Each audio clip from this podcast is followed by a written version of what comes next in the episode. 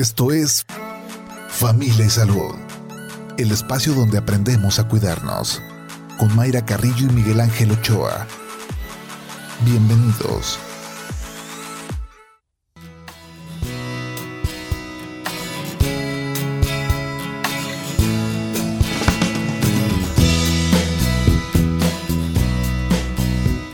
Hola, ¿qué tal? ¿Cómo está? Muy buenos días. Bienvenidos a Familia y Salud, jueves 6 de octubre del 2022, ya en la recta final de, de, esta semana y siempre con el deseo de que le vaya muy bien este día y que todos sus planes se logren a la perfección, que no se tengan contratiempos. ¿Cómo le fue ayer con la lluvia que se registró en la tarde-noche? estuvo intensa en algunas zonas, me comentan mis compañeros del turno vespertino aquí en el canal, que se puso complicado el tema de, de, la circulación, porque esta es una de las zonas que, que se sufre con las, con las lluvias, con las inundaciones. Eh, esta mañana pues fresca, así que si va a salir de, de casa, llévese un suétercito, una chamarra, porque ya a partir de, estas, de estos meses, de estas fechas, las temperaturas eh, frescas, las temperaturas bajas, pues van a predominar. Así que esperando que este día, si llueve, que llueve, que llueva ligero, sin complicaciones como las que se presentaron ayer. Bueno, esta mañana vamos a platicar de las personas eh, que tienen el diagnóstico de diabetes. ¿Qué pasa con, los pacientes en el sentido de los cuidados que tienen para evitar que lleguen las complicaciones? Una de las eh, complicaciones que se pueden presentar si no hay una vigilancia, si no hay una disciplina en cuestión de, del tratamiento que sugieran los médicos, de la alimentación, del ejercicio, de estos factores que, que ya sabemos eh, son muy importantes para mantenernos sanos, puede llegar la insuficiencia renal, pueden llegar los problemas renales y a la larga pues requerir de una diálisis, de un trasplante renal. Entonces vamos a estar eh, dando recomendaciones, nuestro especialista invitado, de qué hacer cuando ya se tiene este diagnóstico, diabetes, para no llegar a este panorama de problemas renales. Vamos a escuchar algunos datos que también nos preparó producción sobre la diabetes, los problemas renales por la diabetes.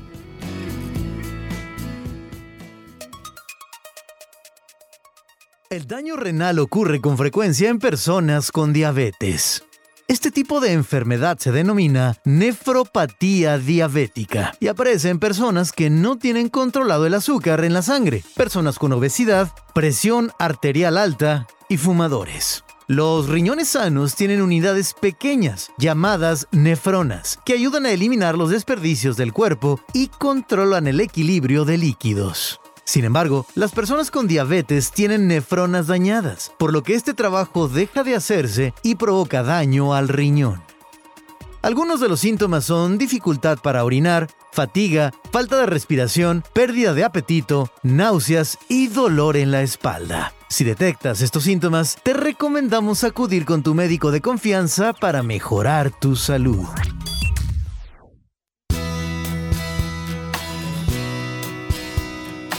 Gracias a Juan Pablo Balcells por esta información que nos, que nos brindó.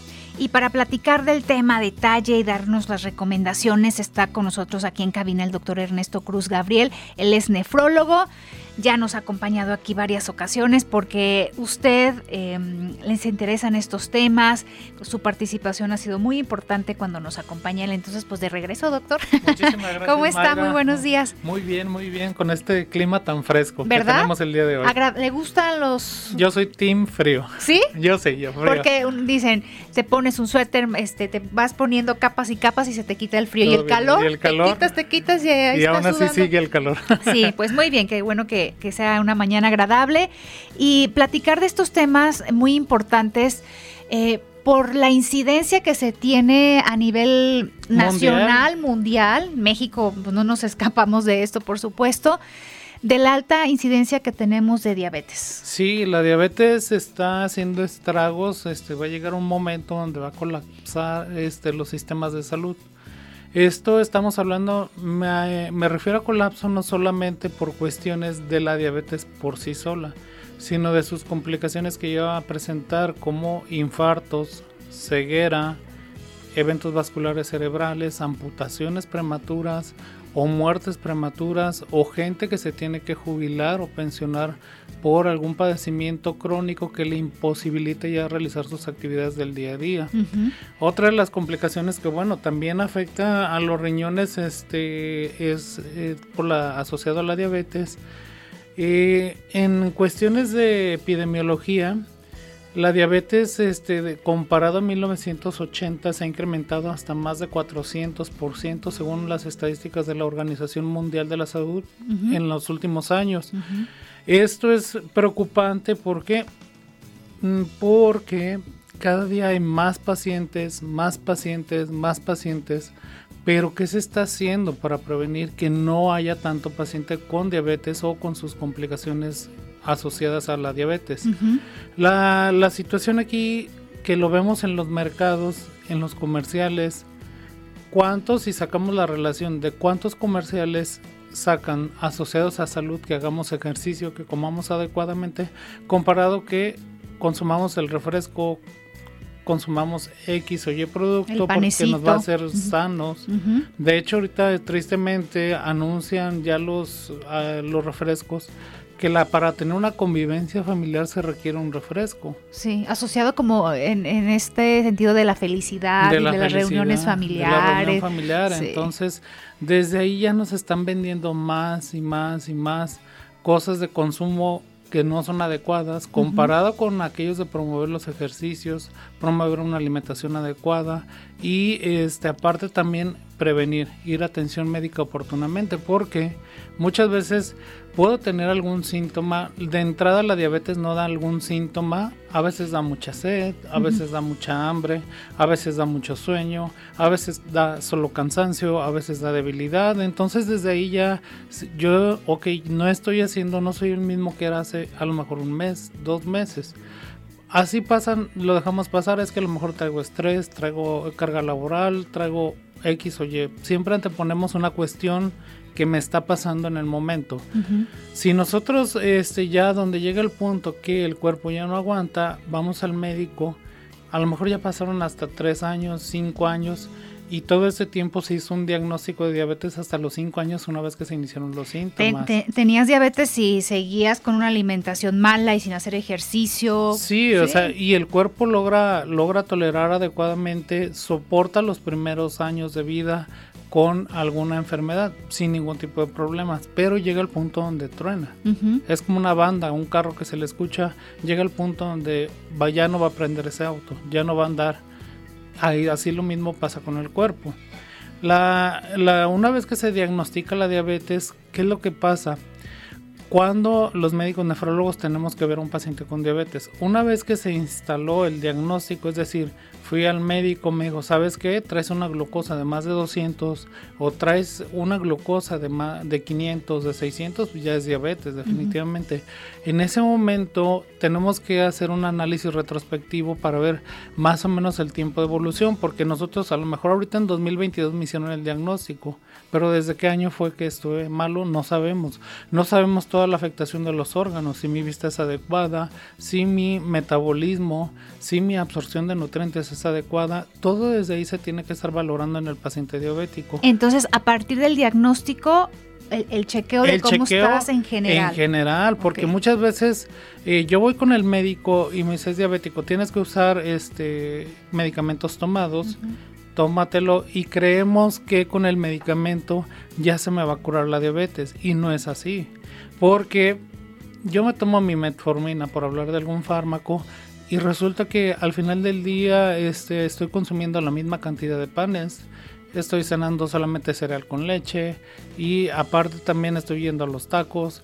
Déjame tomar un refresco light que al cabo no pasa nada, que al cabo es light. Este deja consumo X, le sumo el pan, el virote y no quito estos hábitos alimenticios. Entonces desde ahí yo a lo mejor sí controlo los niveles de glucosa, pero es como si estuviera con el daño antes de hacer el diagnóstico y siguen los daños a los órganos vitales. Bien, con esto nos vamos a ir a la pausa, doctor. Regresando, pues nos, nos detalla de qué manera se tiene este daño a los, a los riñones eh, abundar un poquito más en los, en los síntomas y pues las revisiones que tienen que ser constantes por parte de, los, de los pacientes. Vamos a la pausa con la invitación a que también usted participe con sus comentarios y preguntas. Usted tiene diabetes, se está checando, se está cuidando, es disciplinado. ¿Qué está haciendo usted día a día para cuidar sus riñones? Mándenos sus mensajes a través del WhatsApp 3310 77 21 76 33 10 77 21 76 o si prefiere nos puede marcar a cabina al 33 30 30 53 26 también está la terminación 28 la pausa cuando son las 8 de la mañana con 16 minutos Familia Salud donde todos aprendemos a ser saludables para vivir mejor. Regresamos.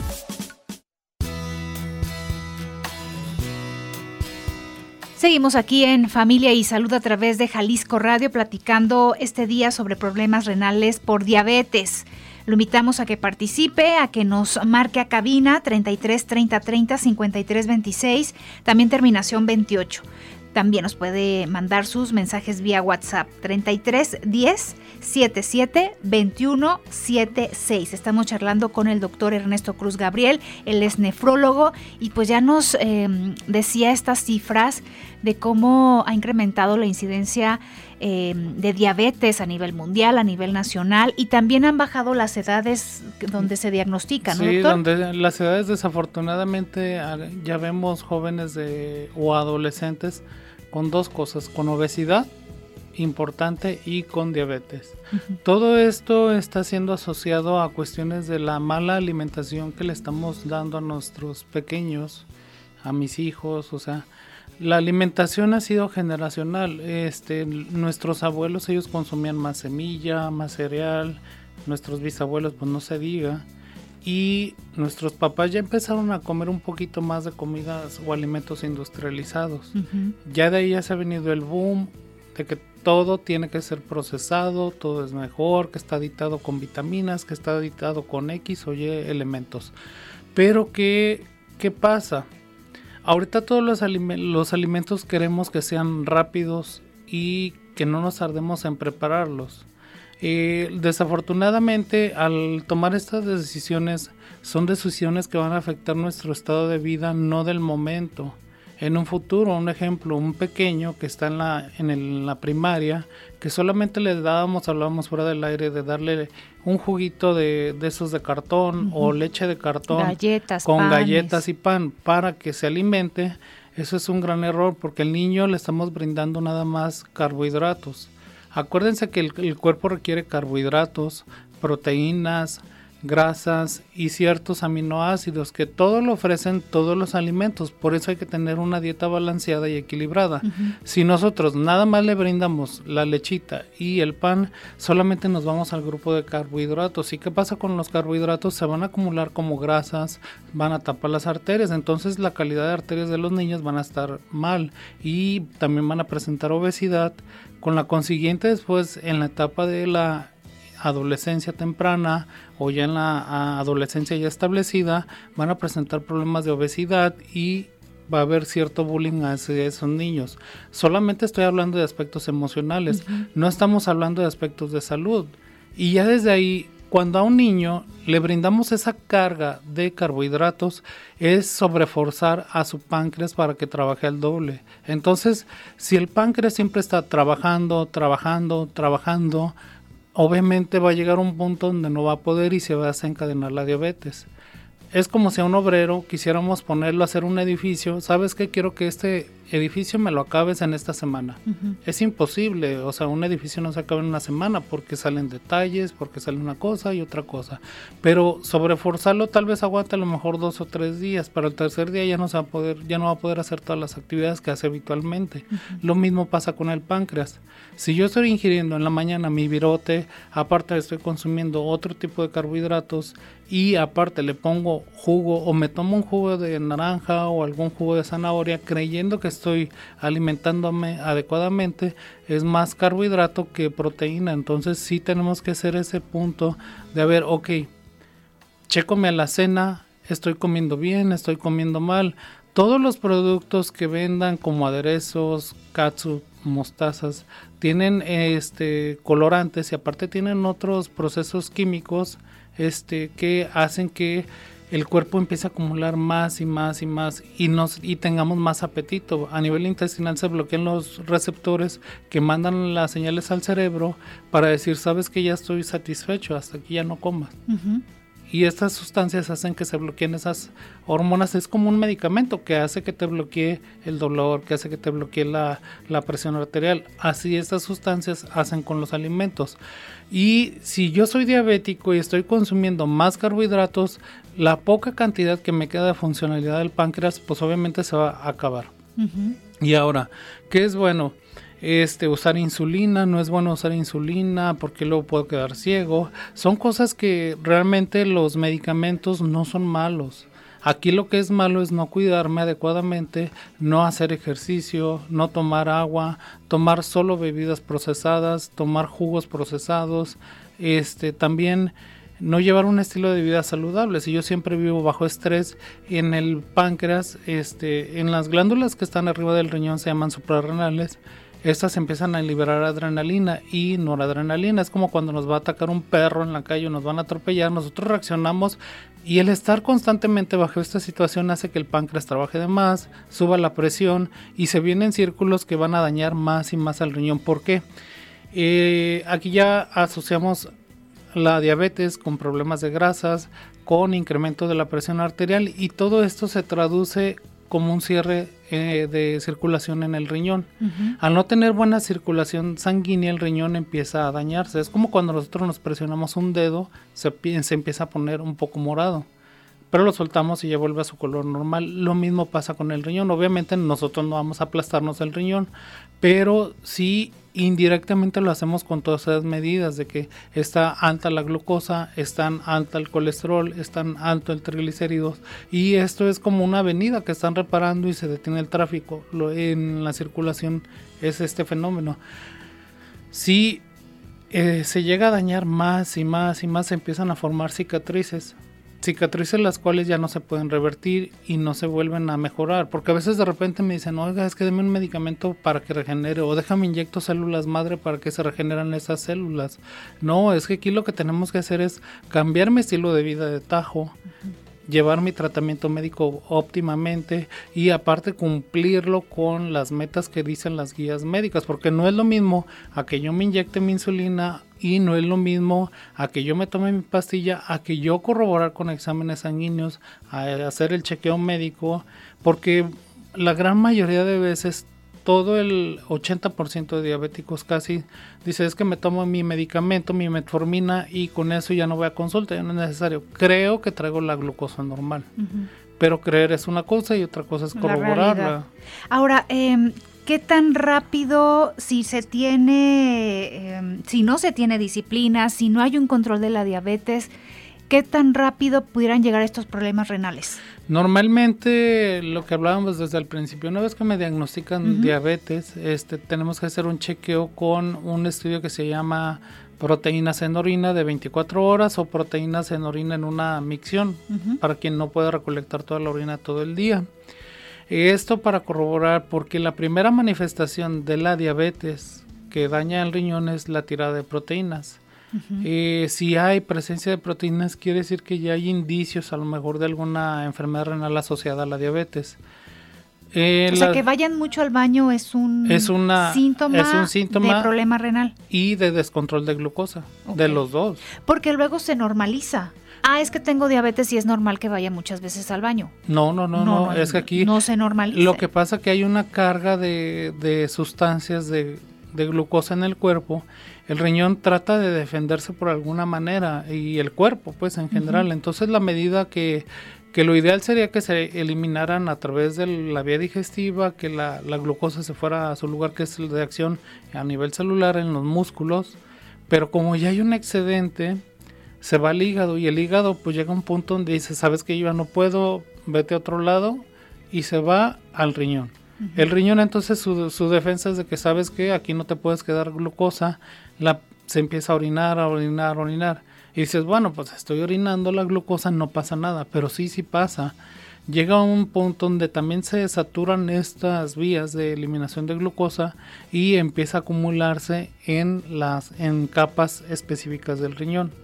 Y este bloqueo de las capas hace que ya se empiece a acumular más glucosa y es como un enjarre que le empieza a pasar al riñón y esto condiciona la cicatrización o nosotros le decimos esclerosis renal asociada a la diabetes. Sí es muy importante que se hagan el, al diagnóstico. Las guías dicen que si el paciente está bien controlado al año y luego al año 2 y luego o otras guías dicen que hasta el año 5. Honestamente esto de hasta el año 5 sí es, muy controversial porque dependiendo si el paciente no se cuida, pues obviamente al año 5 ya va a estar con daño renal que ya va a requerir probablemente hasta hemodiálisis o diálisis. El paciente tiene que estar con seguimiento con su médico internista, médico endocrinólogo, médico nefrólogo y a veces hasta con cardiólogo. Este em, estudio que nos, que nos menciona, doctor, es accesible. Sí, Digo, porque eh, también pudiera ser una limitante. No, es que está muy costoso, sí me espero hasta los hasta los eh, cinco años, ¿no? No, no, no, no. es una- Ordinariamente porque es accesible y para saber cómo está. Miren, de verdad que honestamente en la salud yo creo que sale más económico cuidar nuestra vida Sí. que cualquier situación. A veces gastamos más en que quiero tener X marca de celular, X marca de ropa, qué tal reloj, qué tal. Pero en mi vida y en mi salud, lo que me cuida a mí, lo que me mueve, lo que me da ese celular, no lo cuidamos. Gastar en ese estudio puedes gastar desde 200 pesos hasta 1000 pesos, por ejemplo. Y créeme que eso, hasta si vas a una cena, ya no digo en un restaurante, si llevas a la familia a unos tacos, también te salen No, o sea, carísimos. váyase al cine la familia. al y cine con la familia. cuánto le va a Entonces, salir, sí. ¿cuánto te sale? A veces escatimamos mucho de que mi salud, no, es que voy a ir al cine, por ejemplo. Y no gasto lo que iba a gastar en el cine para corroborar cómo está mi estado de salud. Sí. Y entonces desde ahí ya estoy viendo yo, hoy estoy valorando a qué le doy más importancia a mi vida. Si a cuidar mi cuerpo o a cuidar otra cosa. Y, y con este estudio ya se puede determinar em, el grado de daño renal que puede Sí, tener el nosotros paciente. para determinar el grado de daño renal tenemos que hacer varios análisis, no nada más es la de la muestra de orina. Hacemos un estudio que se llama química sanguínea. Eh, ahí vienen parámetros que se determinan la glucosa, la urea y la creatinina.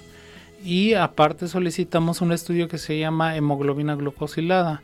Ojo aquí, si usted es diabético, va con su médico y si su médico no le ha solicitado hemoglobina glucosilada, cambie de médico. Esto porque pasa este fenómeno. Muchas veces este, nosotros como pacientes sabemos que vamos a ir con el médico, ok, soy diabético, pues sabes que esta semana no voy a tomar refresco porque el doctor va a llegar, en la mañana y me va a hacer la muestra de glucosa en el dedo. ¿Y qué pasa? Sale maravillosamente menos de 120, o sea, está en 96. Y ahí es como que el doctor dice, bueno, uno le cree al paciente, definitivamente. Si él te dice, me estoy cuidando, estoy haciendo, ok, vamos viendo. Pero resulta que en la analítica estoy viendo otros parámetros como el colesterol, a lo mejor en lo normal hasta 200 y resulta que trae 300, triglicéridos hasta 150 y resulta que trae hasta 600 y dices, algo no, no cuadra, ¿verdad? y ahí ya con la hemoglobina glucosilada nos damos cuenta cómo ha estado su control de glucosa en los últimos tres meses antes de llegar a la fecha de toma de exámenes. Porque lo normal es hasta 7%. Si el paciente, a lo mejor yo le hago al momento la glucosa y trae 90 y en la hemoglobina glucosilada trae 9 puntos, siendo que lo normal es de 7, quiere decir que ese paciente no se ha estado cuidando adecuadamente. Que algo está haciendo mal en la alimentación.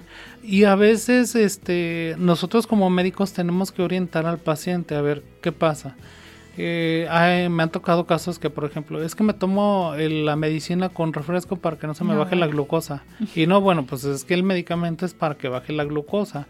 O resulta que no es que no me tomo la pastilla porque yo me siento bien. Ok si te sientes bien pero tus exámenes no muestran lo mismo. Sí, O sea, siempre hay que tratar de evitar, no es un confrontamiento entre el médico y el paciente, es más bien hacer un equipo, yo les digo a mis pacientes, hay que hacer un equipo para corroborar los puntos de debilidad que tenemos que fortalecer y también este para ser más óptimos y atacar oportunamente todo lo que es el proceso de la enfermedad de la diabetes. Si se detecta un grado leve de daño renal y son estos aspectos de, de, que se está fallando en la alimentación o tal vez en el tratamiento, es solo hacer esos ajustes y se detiene el daño renal. Sí, y se puede hasta revertir en, en, esas etapas iniciales. O sea, aquí es donde debemos de hacer las intervenciones oportunas. Qué padre que están estos programas y que la gente escucha. Porque nosotros en etapas de los riñones los estudiamos en cinco etapas. La etapa 1 es cuando está leve y la etapa 5 ya es cuando requieren dializarse. Y en base a esto, nosotros también catalogamos la cantidad de proteínas que se están tirando por la orina cuando hay asociación a diabetes. Lo normal es que sean menos de 30, pero cuando exceden más de 300 quiere decir que hay mucho foco rojo ahí para cambiar los hábitos alimenticios. En cuanto también a ver si es necesario agregar algún medicamento, quitar algún medicamento, o ver qué está pasando con el paciente. Muchas veces nos dejamos de ir, dicen, no, bueno, pues es que mi mamá tuvo diabetes, mi papá tuvo diabetes, mi abuelita tuvo diabetes, se murieron de unos de insuficiencia renal, unos se infartaron, pues yo también voy a ser diabético. Como es lo que me toca, ¿no? Y así. Es lo que me toca y punto. Sí, tristemente hasta a mí me ha tocado con cuestiones de conocidos, les digo, es que cuídate porque me han dicho, ¿sabes que A mí no me digas nada. A mí dime el día que me esté muriendo. Mm. O sea, y ya el día que te estás muriendo es cuando quiere que toda la familia está sobre el médico o sobre el personal de salud que salva. O sea, la salud no la podemos resolver, no, es, no hay una varita mágica que, o una pastilla, una inyección que con solo ponértela te va a revertir a tu estado de salud como estaba antes de enfermarte. Eso es imposible. No hay medicamentos maravillosos ni milagrosos. Son etapas, hasta los fármacos tienen tiempos de acción. Lo mismo pasa con la enfermedad. Si nosotros cuidamos la enfermedad desde el principio, no se va a progresar más con la enfermedad día a día. Si yo cuido mi salud, me alimento adecuadamente, consumo la cantidad de carbohidratos que mi cuerpo requiere acorde a mi, mi actividad física. Porque tal vez a lo mejor, si yo soy albañil, estoy cargando, estoy haciendo y estoy ingiriendo alta cantidad de carbohidratos, pero también consumo proteínas, pues ahí sí los voy a consumir. Pero si no soy un trabajo de oficina y estoy consumiendo a lo mejor dos panes, el refresco, más el postre, más las galletitas intermedias porque se me antojaron con el café, más, más, o sea, es más y más y más y más y al punto donde ya no se va a tolerar. Las toxinas del riñón, mm, normalmente lo que es la urea, la creatinina, estos productos son vienen del de una vez que nosotros adquirimos los alimentos en el cuerpo, pasan al hígado y de ahí a la circulación. Obviamente ya pasaron por el intestino. Ya todos los nutrientes se desechan, el cuerpo ya no los requiere, se van al riñón como urea y creatinina. ¿Por qué se empiezan a elevar? Dos factores. El primero de ellos porque yo estoy teniendo una ingesta excesiva de proteínas o a lo mejor una ingesta excesiva de carnes rojas, ¿sí? O a lo mejor traigo otro proceso, alguna a veces nos ha tocado diagnosticar tumoraciones y esto hace que se eleve sin tener enfermedad renal. Pero ya cuando hay enfermedad renal, así yo ingiera una cantidad menor de proteínas, de carbohidratos, se empieza a dañar más y más el riñón ahí es el punto cuánto debo de comer yo, cuántas veces debo de comer yo, porque muchas veces les decimos al paciente es que tómate una colación y a veces el paciente la colación la toma como que es otro alimento, de que me tengo que sentar, tengo que ver un plato gigante. y el tipo de colación. Y el tipo de colación, sí, porque me dicen, dicen, bueno, es que el doctor me dijo que me comiera algo intermedio.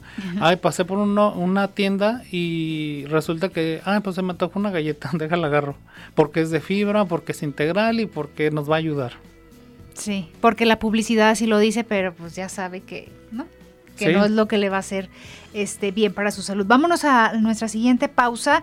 Eh, gracias a las personas que se están comunicando aquí a cabina al 33 30 30 53 26 o al 33 33 30 30 53 28. También estamos recibiendo sus mensajes vía WhatsApp 33 10 77 21 76. El corte cuando son las 8 de la mañana con 40 minutos.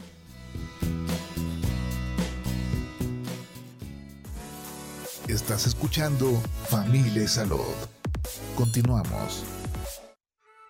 Familia Salud, donde todos aprendemos a ser saludables para vivir mejor. Regresamos.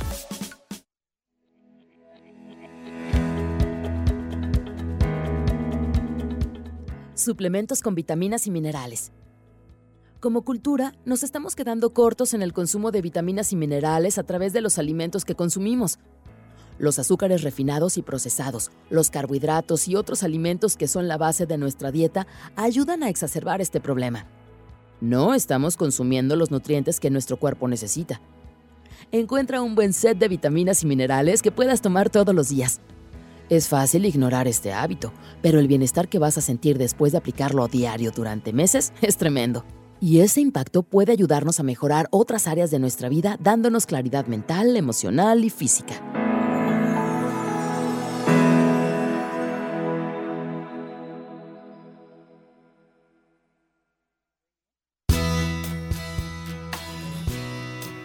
Ocho de la mañana, 45 minutos. Seguimos aquí en Familia y Salud a través de Jalisco Radio y nos vamos con sus preguntas.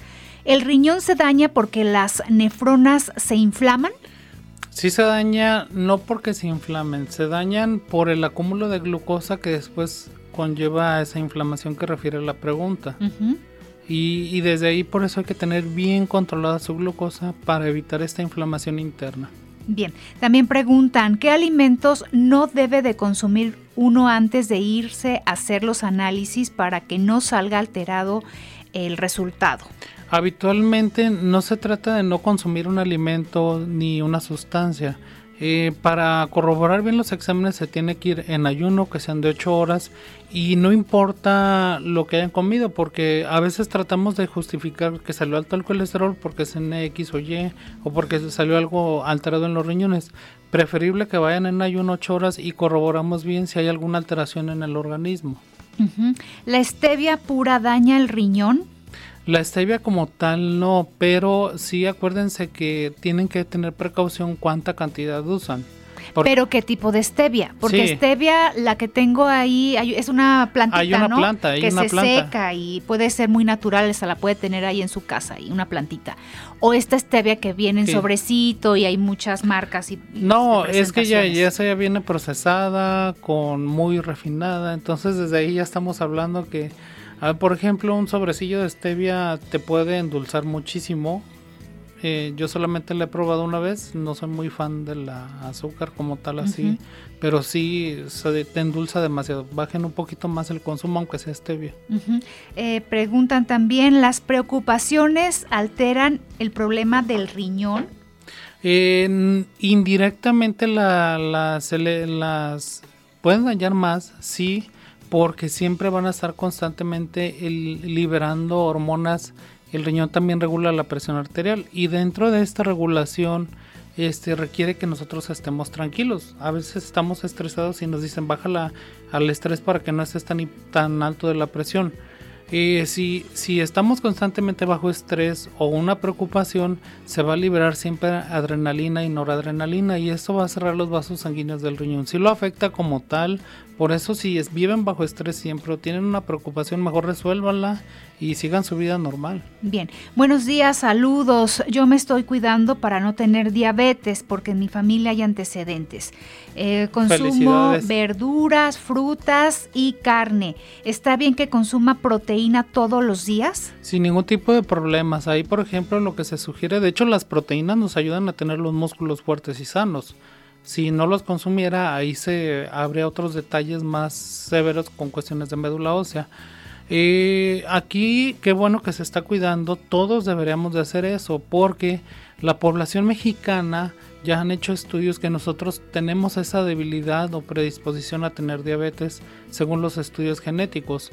Sí tiene, tenemos que cuidarnos como si ya tuviéramos la enfermedad, sería lo ideal antes de que nosotros tuviéramos la enfermedad, para que no nos vaya a sorprender en algún momento. Si nos llega a presentar diabetes, no esté tan severa la enfermedad. Y los síntomas pueden sorprender al paciente. Decía que en estas em, en este grado leve puede ser que el paciente diga está incrementando este, las idas al baño los síntomas se van a ir acumulando después. ¿Qué otros síntomas ya cuando ya está en una etapa? Ya, cuando la enfermedad ya está muy avanzada, se puede elevar la presión arterial, nos podemos hinchar de las piernas, amanecemos hinchados de la cara, también nos empezamos a, a sentir más cansados de lo habitual, nuestra piel cambia de coloración, disminuye nuestra cantidad de orina o empezamos a notar una orina que de plano, cada que vamos al sanitario la vemos y vemos que es como pura espuma.